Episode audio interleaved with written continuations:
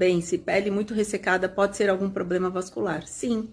Quando eu tenho uma diminuição da microcirculação, ou seja, dos vasinhos mais fininhos que levam oxigênio e nutrientes para essa pele, eu posso ter sim uma pele mais ressecada, uma pele mais descamativa, uma pele mais irritadiça. Então, pacientes com diabetes, pacientes com hipotiroidismo, fumantes, reumatismos ou pessoas com uma baixa nutrição, né? Pacientes que estejam aí com grau de anemia, deficiência de B12, de proteínas, de vitamina D, C, também podem prejudicar né? E sem nutrientes e sem oxigênio, essa pele não vai ser muito hidratada.